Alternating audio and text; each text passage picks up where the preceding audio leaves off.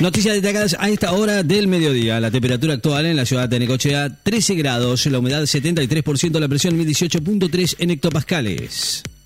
Mal tiempo demora travesía del primer barco con grano salido de Ucrania en toda la guerra. El primer barco cargado de cereales en salir de Ucrania desde el inicio de la invasión rusa hace más de cinco meses va a llegar más tarde de lo previsto a la ciudad turca de Estambul después de haberse topado con mal tiempo en el Mar Negro, según se informaron desde Turquía.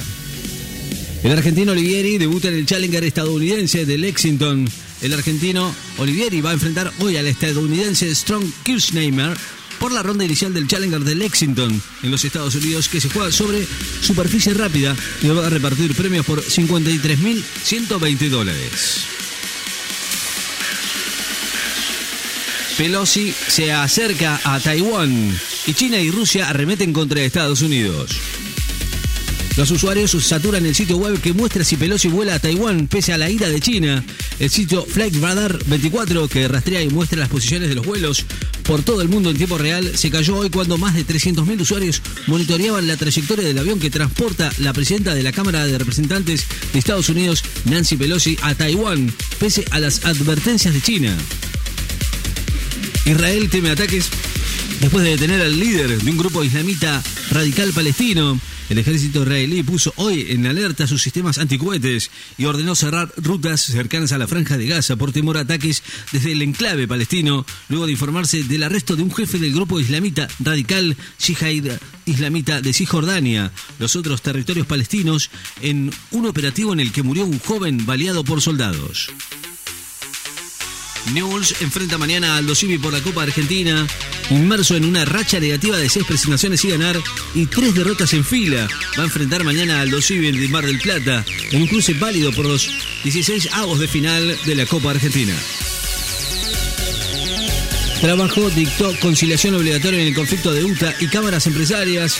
El Ministerio de Trabajo dictó la conciliación obligatoria hoy por 15 días entre la Unión de Tranviarios Automotores, la UTA, y las cámaras de transporte de pasajeros que desempeñan en el área metropolitana de Buenos Aires, el AMBA, según informaron fuentes oficiales.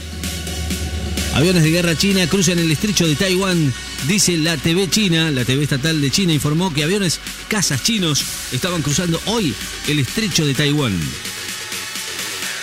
Las protestas contra la ONU en la República Democrática del Congo ya dejaron 36 muertos. Las manifestaciones contra la misión de la ONU en varias ciudades del este de la República Democrática del Congo, iniciadas el pasado 25 de julio en reclamo de la incapacidad para frenar la violencia, ya dejaron cuatro cascos azules y 32 manifestantes muertos, según el balance oficial provisional de las autoridades. San Pablo y Ceará, un cruce brasileño por cuartos de final de la Copa Sudamericana. San Pablo con Jonathan Caleri y Julián Galopo van a llevar mañana a Ceará, ambos de Brasil, en un cuento correspondiente a la ida de los cuartos de final de la Copa Sudamericana de Fútbol.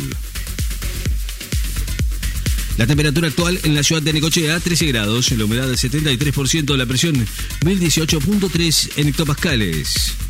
Noticias destacadas en Láser FM. Estás informado.